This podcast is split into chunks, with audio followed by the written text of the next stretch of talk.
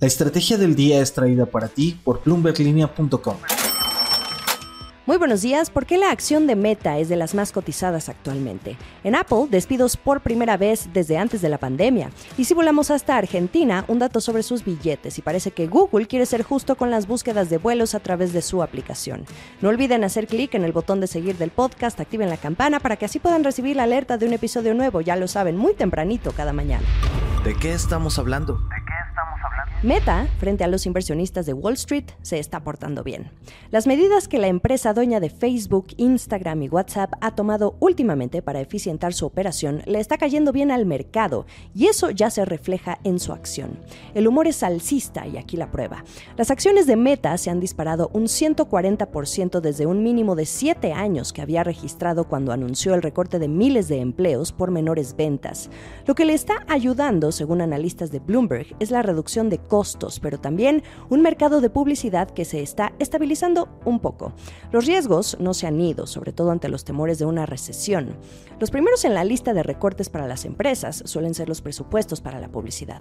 Para Meta, esta es su principal fuente de ingresos. Sin embargo, los analistas no ven tanto riesgo de una caída en la demanda por ahora. Todo esto deja ver a Meta como una compañía resiliente ante una posible desaceleración económica. Vamos al detalle. Más de 20 casas de bolsa están aumentando el precio objetivo para la acción de Meta y también han aumentado el estimado de rendimiento. Incluso algunas como Morgan Stanley han cambiado su recomendación a compra después de mantenerse al margen por casi seis meses. Otra razón para verle el atractivo a la acción de Meta es que sigue siendo más barata que otras Big Tech y el mismo índice Nasdaq 100. Lo más importante a vigilar en el corto plazo es el impacto de una recesión en caso de haberla. Meta podría resistir mejor que otros competidores, pero no quita que pueda sufrir un impacto. En otras noticias. Esta semana la que inició su ronda de recortes de empleos fue Apple. Quiere apretarse el cinturón para mejorar la eficiencia en su operación. Sería la primera ronda desde que la empresa al mando de Tim Cook anunció recortes de costos. Los despidos estarían concentrados en las áreas que supervisan la construcción y mantenimiento de tiendas, la parte minorista corporativa, aunque no sabemos cuántos exactamente. Esta noticia es relevante porque Apple había sido de las que más se aguantó con esta medida de recortar empleos en medio de un contexto contexto económico retador. La última vez que Apple hizo un recorte fue antes de la pandemia, cuando eliminó a un centenar de colaboradores en su división de vehículos autónomos. ¿Y cuántos empleados tiene Apple en total? Unos 164 mil hasta septiembre de 2022, cuando terminó su último año fiscal, pendientes a la actualización de esa cifra. América Latina. Volamos a Argentina. Les tengo un dato a propósito de la imparable escalada de precios. Por la inflación, el billete de mil pesos ya es el más impreso en la historia argentina.